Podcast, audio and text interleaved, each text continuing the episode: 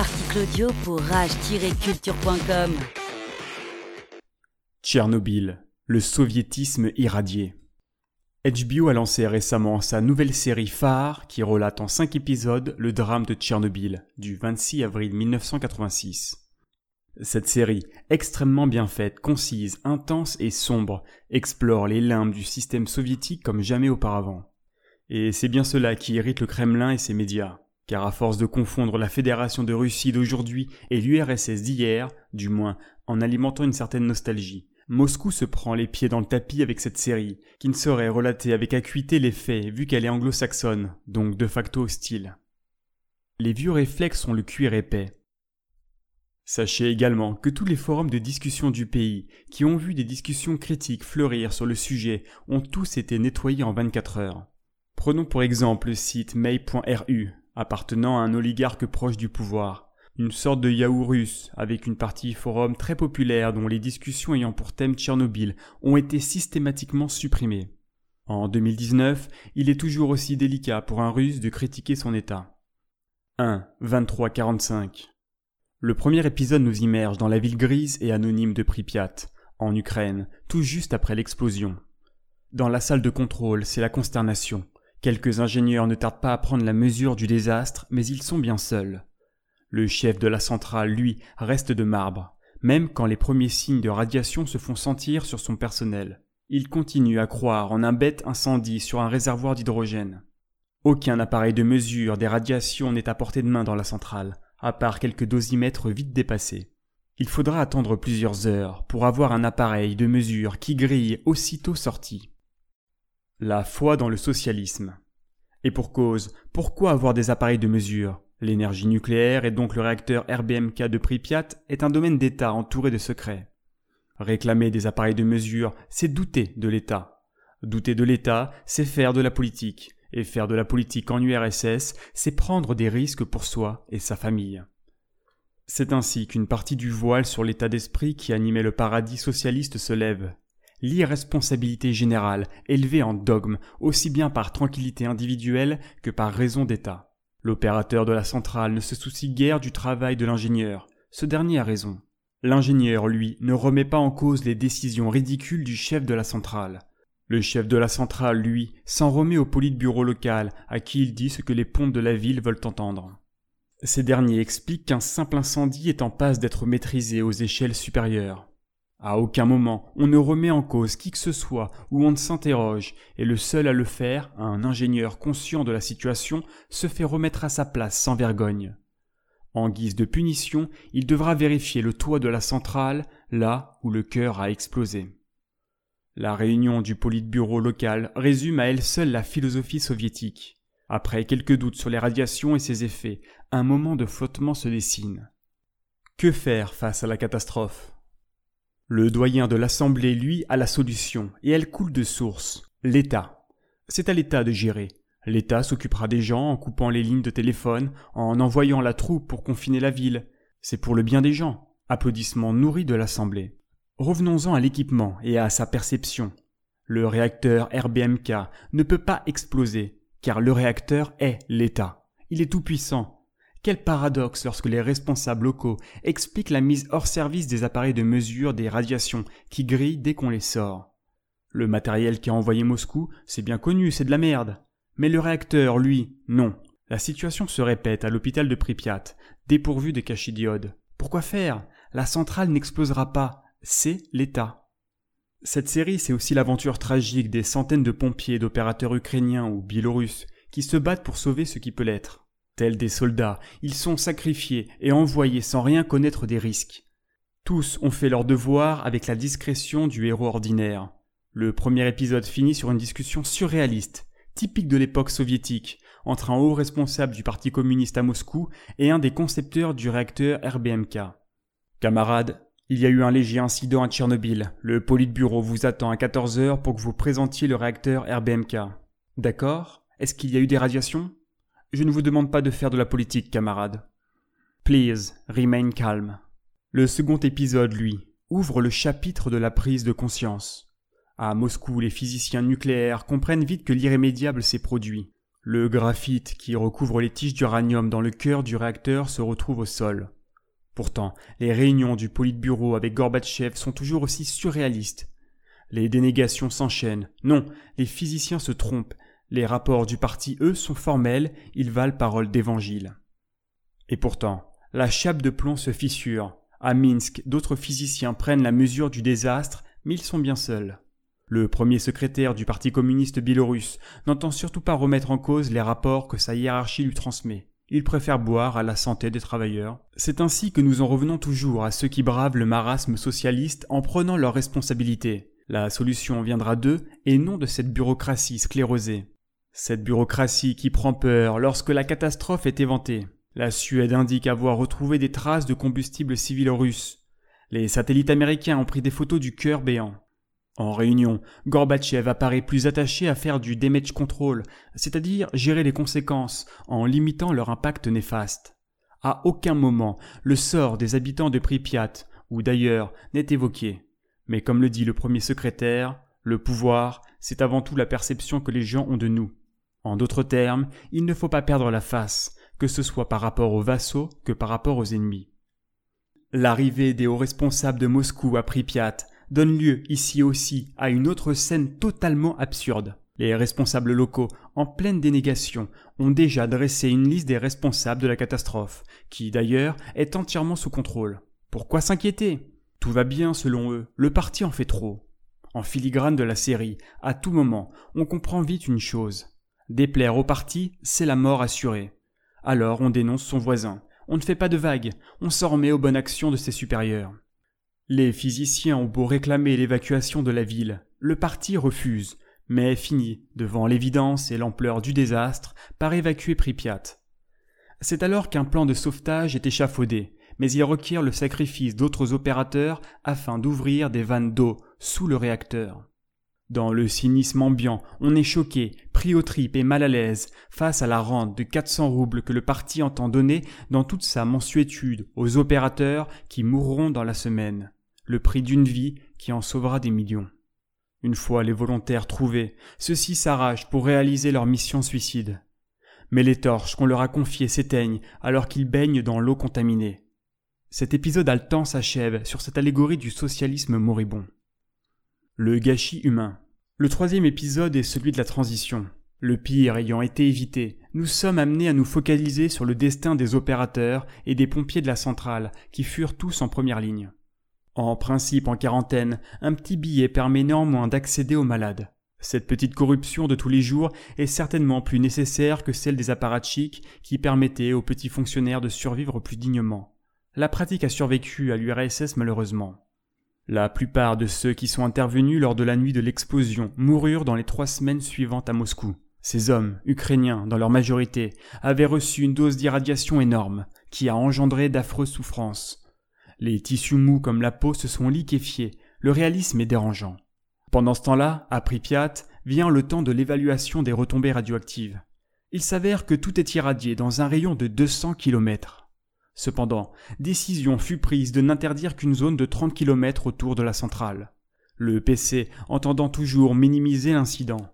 L'extinction de l'incendie laisse la place à un autre problème, la fusion du réacteur qui risque de polluer les nappes phréatiques et donc le Dniepr, fleuve qui alimente le Kif et une large partie de la Biélorussie en eau potable. Si les radiations traversent le socle en béton, toute vie sera éteinte, et nous parlons d'un bassin de population de 60 millions d'habitants, rappel. L'épisode de Tchernobyl peut se mettre en perspective avec la chute de l'URSS qui adviendra quelque temps plus tard. Le mépris des faibles que leur idéologie prétend défendre est une très juste représentation de ces démagogues. Elle ne l'est que davantage quand on constate que les mineurs et les opérateurs envoyés sur place sont encore au moins humains et pragmatiques, qu'ils ne jouent aucun rôle et ne manipulent personne. De retour à Moscou, la commission d'enquête se met en place. Ici se manifeste à toute puissance du KGB et son rôle trouble. Tout le monde est surveillé, suivi, à commencer par les physiciens eux-mêmes qui ont évité la catastrophe. On ne parle plus dans les chambres qui sont sur écoute. Il suffit d'affirmer vouloir tout raconter, pour finir dans une cellule à la Lubyanka, le QG moscovite du sinistre service. Comme le dit le premier adjoint du KGB dans une réunion, son service n'est qu'un cercle concentrique de responsabilité, sous-entendu que tout le monde est surveillé, et la délation fortement encouragée. Le drame humain se poursuit avec la mise en scène poignante de l'enterrement des premiers morts de la tragédie. Des centaines de milliers suivront. Une certitude finit par se dégager de la part des physiciens. L'explosion qui a eu lieu lors d'un exercice de sécurité n'est pas le fruit d'une erreur humaine comme aimerait le conclure le PC. Il apparaît que l'erreur de conception du réacteur RBMK est flagrante. Seulement voilà, l'énergie nucléaire est un secteur d'État, et l'État ne peut se tromper. Il régit vos destinées, et il ne peut les régir que parfaitement. Apporter le bonheur à l'humanité. Le quatrième épisode ouvre une perspective nouvelle. Plus internationale, c'est le temps de l'évacuation des autochtones de la zone interdite. L'épisode s'ouvre sur une vieille ukrainienne de 82 ans dont un soldat soviétique force à quitter sa modeste ferme. La babouchka lui fait un panorama de tout ce qu'a fait subir et continue de faire subir l'encombrant voisin à son pays. Elle a connu tour à tour les tsars, puis les bolcheviks, puis la mort de sa famille dans l'Olomodor, le génocide ukrainien fomenté par les autorités soviétiques où 5 millions d'Ukrainiens perdirent la vie, puis le remplacement de population par les Russes, la Seconde Guerre mondiale, et ça, cette perspective historique rencontre un écho particulier alors que la Russie entend toujours punir l'Ukraine aujourd'hui. L'enquête, de son côté, progresse, du moins celle menée en totale indépendance par la physicienne biélorusse. Le chef de la centrale, toujours en vie, comprend que son sort est scellé. Il sera exécuté pour les besoins de la cause et n'entend pas coopérer. Il vide cependant son sac, avec beaucoup de cynisme lui aussi, la chose la plus répandue en URSS. Interrogez les chefs et ils vous serviront un mensonge. Moi, ils me serviront une balle. Sur le site de la centrale, les choses n'avancent guère. Il faut déblayer les toits, éventrer de la centrale, avant de les ensevelir. Cet épisode fait la part belle aux liquidateurs, ces gens qui ont contribué à nettoyer la centrale autant que faire se peut. Vétérans d'Afghanistan pour la plupart, certains civils se sont joints à eux par appât du gain, le régime octroyant des primes substantielles. Néanmoins, les radiations sont telles que sur les toits, toute présence humaine serait mortelle au bout de 90 secondes. Les ingénieurs ont donc recours dans un premier temps aux robots soviétiques destinés à aller sur la Lune. Mais ces robots ne règlent pas le problème entièrement, car les rayons gamma vont jusqu'à détruire les circuits électriques. Du reste, la pression de Moscou pour en finir est énorme. C'est alors qu'en catimini, les Russes font appel à l'Ouest, ONI, l'Allemagne de l'Ouest en l'occurrence, afin d'avoir un robot adéquat permettant d'aller dans les zones reculées. La RFA consent à fournir un robot selon les spécifications communiquées par le PC, dont la ligne confine à l'autisme. Non, il n'y a pas eu d'explosion nucléaire en URSS. Les radiations qu'a donc communiqué le comité de Politburo sont ridiculement basses, et le robot grille au bout d'une minute. La propagande russe restera inflexible jusqu'au bout afin de ne pas perdre la face, ne pas être humilié et se soucier du qu'en dira-t-on. Voilà les points cardinaux d'un régime à bout de souffle. Les ingénieurs et les officiers sur le terrain, en plein désarroi, n'ont aucune autre option que celle de faire appel aux robots biologiques, les humains. Il faut bien se rendre compte qu'ici, le sort de la population civile, des militaires et des scientifiques n'a jamais pesé lourd dans la balance mais mettre ciment dans la balance des centaines de vies afin de camoufler sa propre incurie. Disons qu'un pas de plus dans l'ignominie est franchi. Les soldats, moyennant une prime, s'attelleront donc à déblayer sur le toit des morceaux de 50 kilos de graphite, tout en ne restant que 90 secondes avec des protections en plomb fabriquées à la main. Enfin, du côté de l'enquête, les choses deviennent de plus en plus claires. Oui, il y a eu des faillances humaines, ce soir-là à la centrale.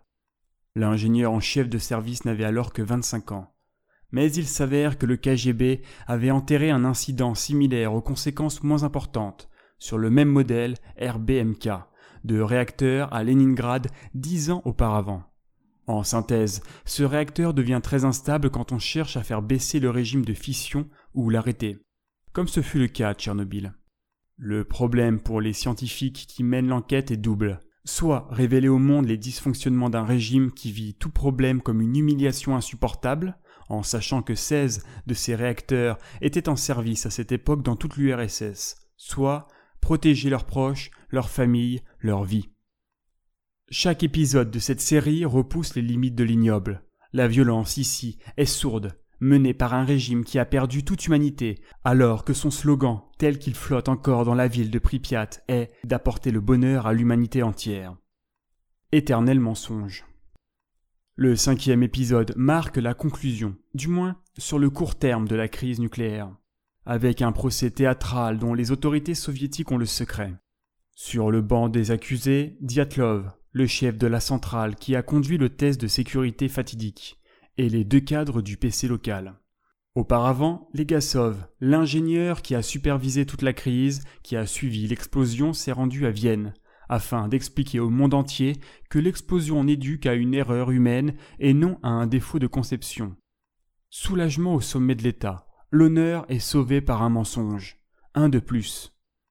Sauf que Legasov, pris de remords, vide son sac lors de son témoignage. Il égrène les erreurs et mauvais choix des opérateurs présents ce jour-là en salle de contrôle, rappelant cependant que les ingénieurs qui étaient en charge du test ne l'avaient jamais mené jusque-là, et l'on appris au dernier moment, devant lire les instructions comme un enfant devant un four à micro-ondes. Les Gassov ne les cherchent pas particulièrement. En effet, la plupart d'entre eux étaient inexpérimentés, et on leur avait caché les limites du réacteur. C'est ainsi que l'on apprend que ce fameux test devait parachever la mise en service du réacteur, mais que celui-ci, dans la précipitation ambiante, matinée du carriérisme forcené des cadres du PC, n'avait pas encore été mené. Pire, les précédentes tentatives avaient échoué. Et finalement, Legasov met en cause l'État soviétique, de négligence tout d'abord, puisque la conception de ces réacteurs ne comprend pas d'enceinte de confinement. L'uranium enrichi n'est qu'une forme de low cost de ce que l'on trouve à l'Ouest, car il faut tout concevoir à l'économie. Ensuite, il accuse l'État de mensonge, d'avoir dissimulé les carences du réacteur. Ici, la réponse du juge, aussi indépendant face à l'État soviétique qu'un junkie face à une ligne de cocaïne résume à elle seule la sclérose intellectuelle dans laquelle est plongée depuis trop longtemps l'URSS. Camarades, vous insinuez que l'État est responsable de la catastrophe. Vous vous engagez sur une pente glissante. Reprenez-vous.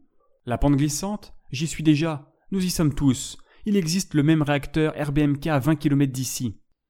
Legasov, du fait de son exposition internationale, échappera à l'exécution mais sa mort, dans un premier temps, sera sociale et professionnelle, chose beaucoup plus pernicieuse finalement. Les inexactitudes de la série. Tout d'abord, il n'y a pas eu d'incendie dans le réacteur. Aucun hélicoptère n'est tombé dans le cœur du réacteur comme le suggère la série, soi-disant tombé en panne à cause des radiations. Enfin, selon les opérateurs survivants de la centrale, Diatlov, le chef de la centrale qui passe pour l'anti-héros par excellence, n'était pas si horrible que ce que la série ne laisse penser. Il n'a pas insisté sur le fait qu'un réservoir de refroidissement avait explosé.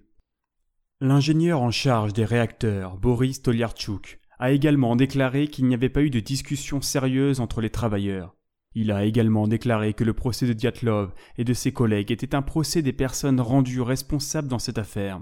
Concernant l'épisode des mineurs prétendument envoyés de force, la série surjoue la séquence, et c'est bien la seule où l'alchimie ne prend pas. La mise en scène est à la limite du ridicule, d'autant que le ministre des Mines, qui est venu chercher les mineurs, n'est autre qu'un ex-mineur également, et non un jeune blanc-bec bureaucrate en costume trois pièces.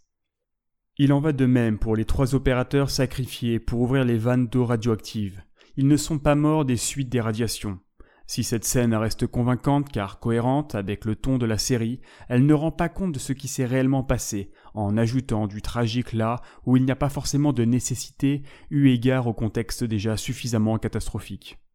En règle générale, les autorités locales de Pripyat, euh, Parti communiste excepté, ont plutôt bien géré la crise après les premiers jours qui ont suivi l'explosion en parant au plus pressé avec les moyens dont ils disposaient. Conclusion. Cette série, de par son format court et intense, cinq épisodes seulement, son caractère dramatique et ses décors de l'esthétique soviétique, les fresques murales de cette époque sont franchement horribles, est un véritable bijou cinématographique. Le jeu d'acteur y est convaincant, des héros ordinaires pris dans le maelstrom catastrophique. Par contre, là où la série fait mal, et c'est bien ce qui irrite le Kremlin et ses médias stipendiés, c'est lorsqu'elle dépeint le monstre soviétique qu'il continue de chérir. Des cadres incompétents, menteurs et obséquieux, qui n'hésitent pas à mettre dans la balance la vie de centaines de milliers de citoyens pour garder intact le prestige de l'État.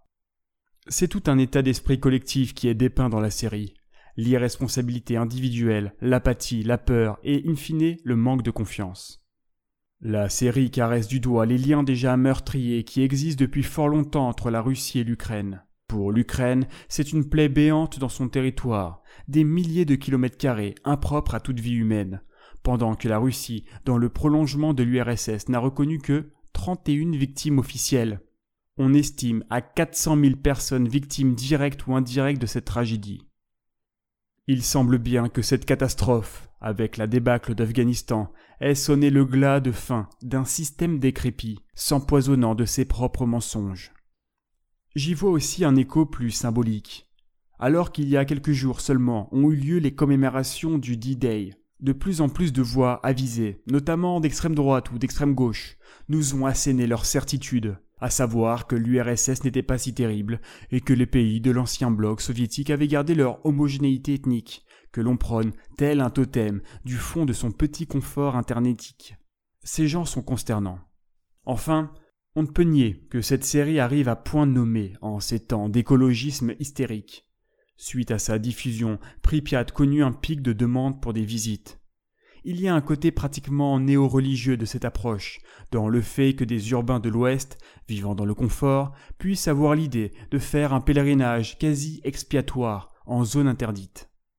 J'ai vécu quatre ans en Ukraine, dix-huit mois en Russie, et je n'ai jamais connu personne ayant exprimé le souhait d'y aller. Pour ces peuples, c'est une blessure à vif, une infamie pratiquement éternelle il y a là aussi quelque chose de gênant, voire d'insultant. Le message. Malgré les quelques modifications mineures de la réalité, il semble que la série est à la fois touchée juste sur son interprétation des faits, mais sur la problématique plus grande de l'Union soviétique. Malgré les quelques modifications mineures de la réalité, il semble que la série est à la fois touchée juste sur son interprétation des faits, mais aussi sur la problématique plus grande de l'Union soviétique. La tirade de fin, prononcée par le personnage de Legasov, essentialise avec brio les problématiques graves soulevées par les États, les idéologies et les religions, et leur manipulation de la vérité. Rappelez que la réalité n'est pas une variable d'ajustement et nécessaire. Cette série nous montre qu'il y a un prix à payer pour les mensonges et l'incompétence. La catastrophe de Tchernobyl en est un exemple éclatant. Un article signé Condor, puis lu par Super Barbu. Abonnez-vous et suivez-nous sur rage-culture.com.